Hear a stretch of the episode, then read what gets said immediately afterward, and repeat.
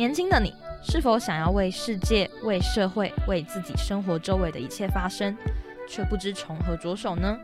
或是对于身为儿少的自己，遭受到权益被剥夺时，是否曾想过儿少到底要如何维护属于自己的权利？与其以大人的眼光跟角度思考，不如听听儿少怎么说。Hello，大家好，我是今天的彰化南仔广播站主持人君君。我们彰化县政府一直以来啊，都相当重视儿童及青少年的权益，希望儿童权利公约可以被更多的人认识，以及身为儿少也应该了解自身的权利。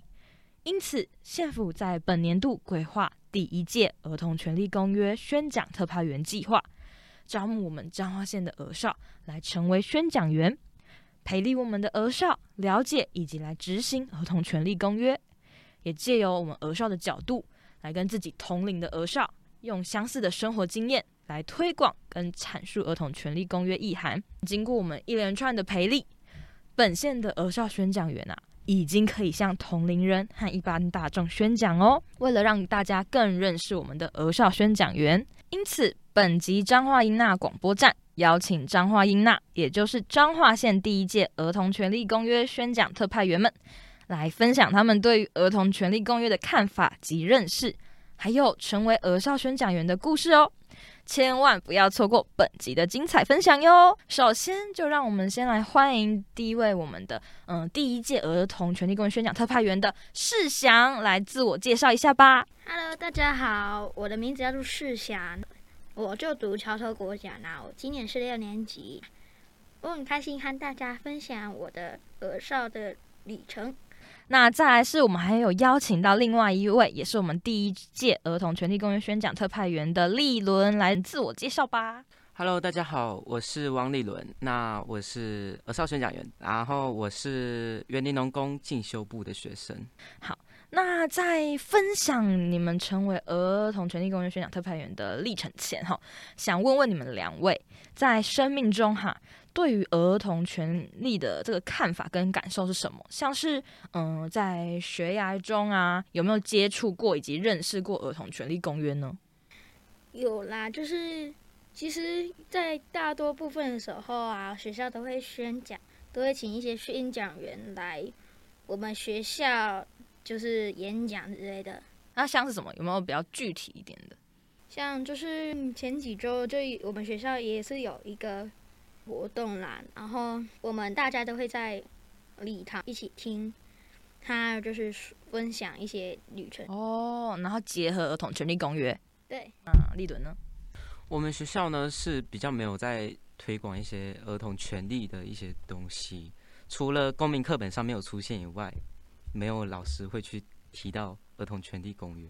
哦，所以意思是说你的部分比较少接触跟认识儿童权利公约。嗯，撇除有没有接触过，那在你的生活或者是学校中，有没有感觉到自己身为儿少，然后有没有一些权益被大人剥夺？其实我没有啦，我非常的乐观，大家都会很关心我，其实也没什么会会伤害我的权益啊。哦，那是想的可能比较乐观，那我可能就是比较悲观啊。那呃，我在国中的时候，其实。都会被老师刁难，因为我自己本身就是有穿耳洞。那我曾经被我国中的校长给说，就是你到底有没有搞清楚，你到底是男生还是女生这件事。其实我觉得没什么啦，因为毕竟有代沟嘛。我也知道他年纪比较年长，所以我就没有去有太多的意见。但是还是很不舒服。然后还有老师们在上课的时候，也会剥夺我们的下课时间，可能会说：“好，我们晚个两分钟下课。”想问，如果说你感受到这些被剥夺的权益被剥夺的时候，那你有没有跟老师反映过什么？当然跟老师说过，说老师可以不要延迟下课吗？那老师就会说啊，可是我们要赶课程啊，我们也不知道怎么去对付老师，我们也不知道怎么讲。所以说，身为学生身份的你们，就是在学校其实跟老师之间还是会觉得上对下的感觉，对不对？对，就是比较卑微啦。卑微吗？好，虽然说大家对于嗯儿童权利公约，无论是不是有认识、了解，或者是有没有被剥夺，我相信从今天这一集呢，我们就可以好好的了解什么是儿童权利公约。那那怎么样可以维护自己的一个权益？这样想请两位吼，然后就来分享一下你们成为我们彰化县第一届儿童权利公约宣讲特派员的历程。好了，嗯，首先从哪里得知担任儿少宣讲员这个资讯？那驱使你报名的动机是什么呢？我。我得知这个讯息是因为我们班群同学他妈妈有要一个活动，就想说来揪一起。那我参加这个活动的原因，其实就是能让我自己学历更丰富。我呢是学姐跟我朋友说有这个活动，然后有就是呃会有证书啊、聘书什么的，然后对大学的一些履历很就是很好。然后，所以我朋友又把这个资讯推给我，然后我们就一起来参加。但反正主要来说，你们都是自愿的嘛？嗯，是的。对，自愿的。好，那想请你们分享看看，嗯，加入儿校宣讲员的一个初衷。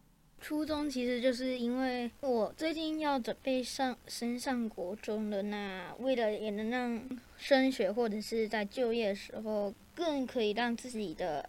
历程更丰富，就想要来参加这个活动。我的初衷是想要让别人知道，说虽然我是夜校，那成绩也不是说很好，但是我也是有发言的权利，我也是可以说话的。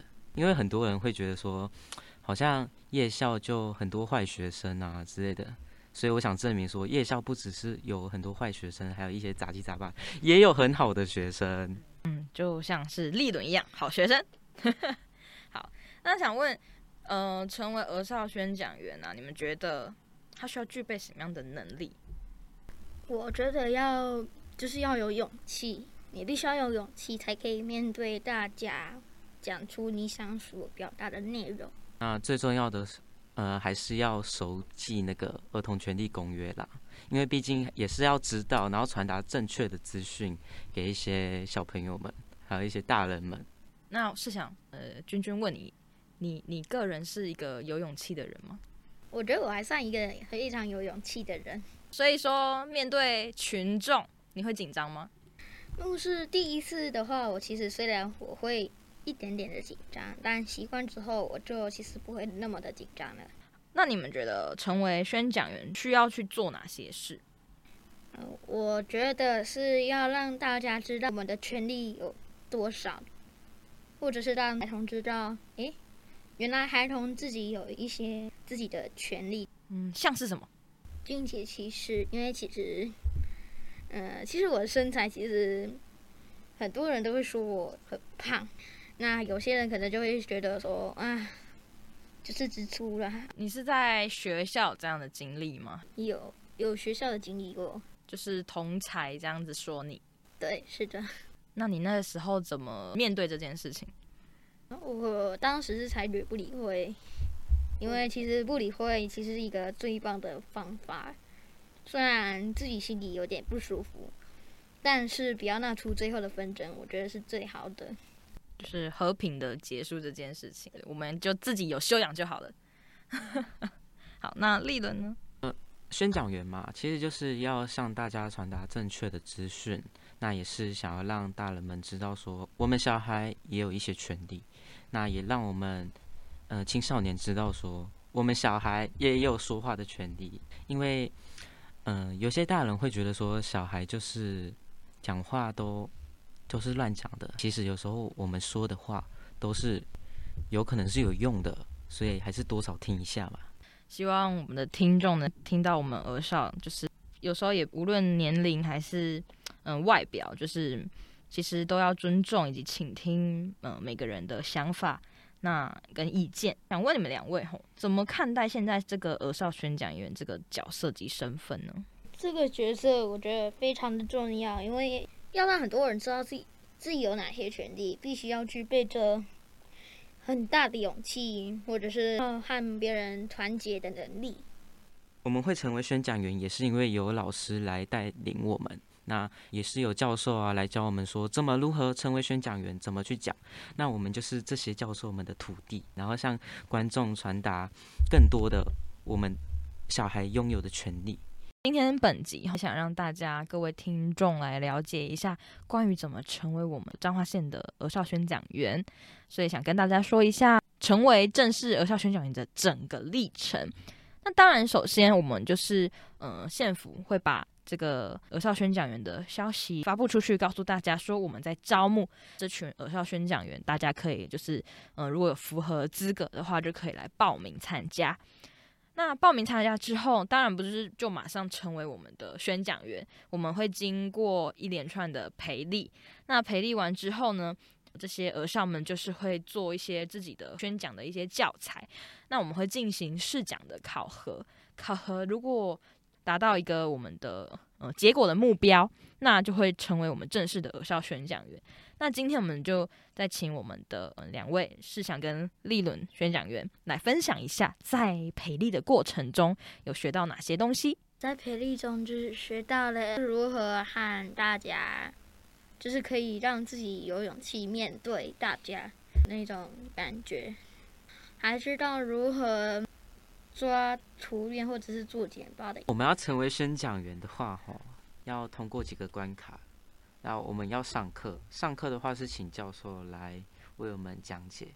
我们第一堂就是在认识认识什么是儿童权利公约，从儿童权利公约的四大原则进去切入，然后去认识这几个原则。教我们怎么去做宣讲，可能就是说讲法啊，要先从最精彩的开始讲，还是先从呃最小的地方开始讲？那再来就是做简报，教授们是教我们说用便条纸先把东西写一写，写下来，把它同整填到电脑里面，然后做成简报。再就是试讲，试讲这个就很重要了。教授，然后还有一些老师啊要来验收我们讲的怎么样，还是会紧张啊。但是讲完以后，教授们都会给我们很好的意见。再就是开始宣讲，正式宣讲就是到各个地方啊，国中、国小啊、高中啊之类的，然后去做宣讲。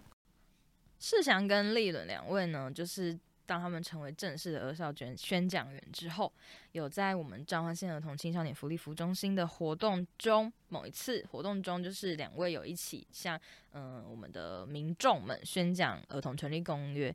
那请你们两位分享一下你们那天的经验吧。那当时呢，我其实一开始真的非常紧张，就想说啊。怎么办呢？我可能会讲失败，或者是讲错，但其实讲完之后不会那么的紧张，而且又有那种成就感。我呢，我当天就其实讲话一直很蛮卡的，因为当天真的超紧张的，但是有慢慢的在变好啦，所以呢，真的累积经验后就会变得很厉害。毕竟我们的宣讲员通常他们都是嗯十八岁以下的儿少，所以其实，在生命经验中比较少会去跟那么多的民众去做接触，然后去嗯大声的说话跟民众互动，对他们来说都是第一次，也很紧张。从中啊，虽然说很紧张嘛，是怎么就是让自己不要那么紧张，怎么去克服？其实观众们都很认真、津津有味的在听我讲话，宣讲其实并不可怕。而是要出自于你的勇气。那我其实现在还是一直在克服啦，就是多多站上台嘛，多多讲话，那多多向大家宣讲儿童权利公约。但是都是经验嘛，经验值累积起来，那个 level 会越来越高。嗯。身为忙碌的学生身份嘛，因为现在学生其实呃应该是很忙碌，就是上完课然后下课就去补习哦，对不对？试想你应该很有感受，你平常的生活平日的作息是怎么样？一到五这几天就感觉就是因为要上课啊，我会去玩补习班，然后去完补习班还要面临的是自己的成绩。那你觉得就是这么忙碌的你们？哦，忙着念书，忙着思考你的未来。那加入宣讲员之后啊，有没有也对于你的日常生活带来一些改变？我觉得我的生活会变得更丰富，因为其实我我非常喜欢参加活动，因为活动使我快乐，那种成就感是有些人都体会不到的，那种感觉真的会让人感觉到感得到非常的棒。宣讲员这个角色为我。生活带来的改变的话，可能就是添加色彩吧。因为我自己本身也很爱参加活动，那认识到了宣讲员，也认识到了二少中心。那耳少中心这里会都会定期的举办一些活动啊，很棒。然后礼物也很棒。感谢立伦还在这个过程中帮我们分享以及推播我们的耳少中心。那你们说到嘛，就是觉得就是在这段时间，因为宣讲员的身份参与了很多的活动。那近期后，我们彰化县儿童青少年福利服务中心参与卫福部社家属的社会创新示范据点计划，哈，透过很多次的跟儿少共创的讨论啊，邀请我们的儿少提出建议，将我们彰化县的儿少中心的闲置空间改造成我们儿少所需要的。那针对这次中心这个据点的改造，从你们参与讨论到落实改造过程中。你们是如何让自己的声音真正被听见，让你们儿少的诉求也被大人们给看见呢？那我们当时啊，就是拿了一些便利贴，然后写出自己的想法，贴在上面，我们就一起做讨论，就想说，哎，哪一些我们所需要的？我当时就是多发言吧，多发言，因为设计师也人都很好。都会倾听我们的意见，那也会去问说为什么觉得需要有这个？就像是我们这次中心有那个阅览室改造的最新改造的阅览室，那它这个阅览室就是提供给我们青少年去做阅读的，就设计的很好。那都是我们我们这些青少年共同讨论出来的一个空间，所以其实改造完以后，我们自己心里都会觉得说很有成就感。那怎么被看见呢？就是多发言。把你心中的想讲的都讲给设计师听。各位听众，想跟你们稍微分享一下，就是我们今天呃邀请到的两位儿少宣讲员，分别是世想跟立伦。我们这么多次的共创会议中啊，他们都是两位非常的积极的发言，给予我们儿少中心很多的建议。所以他们其实对于我们中心的改造是都非常有想法的。想问你们两位，对于中心现在的改造嘛，刚刚有说到，我们就是把闲置的。空间就是原本是电脑教室，改造成就是你们所需要的一个阅览室，可以来读书的一个空间。那你们就是有对于这个阅览室有什么感受吗？我觉得阅览室的这些地方啊，变得更加的明亮，更加的舒适。我也有提供一些就是卧榻的地方，可以让大家若是不想。坐的话可以用躺的，也可以在那边暂时休息一会。阅览室其实一走进去，你就会发现它周围的颜色是一种很暖的色调，那又铺了地毯，然后地毯又有一种静音的效果，因为我们走在地毯上面就比较没有声音嘛。那其实大家一进去就会知道说，这个地方要很安静，每个位置还有插座啊，还有电灯啊，还有还有卧榻，卧榻那里还有插座，所以如果你今天要做报告。你来到这里，你打电脑，你电脑用到一半没电了，你就可以用那个插座。累了还可以躺在那个卧榻上面休息看书，所以整体下来就会感觉说，真的可以让人在里面待一整天。没错，就是阅览室有。嗯，也就是每个座位都会有都有插座，这件事情应该很吸引不无论是尔少以及各位听众。就是现在大家可能会有笔电的需求，或者是你手机就是可以就是直接查资料。那如果没电的话，我们这边中心都有提供就是充电的插座给大家使用，而且都是免费的。儿少中心除了有阅览室供我们青少年啊儿童来使用以外，其实还有很多的资源。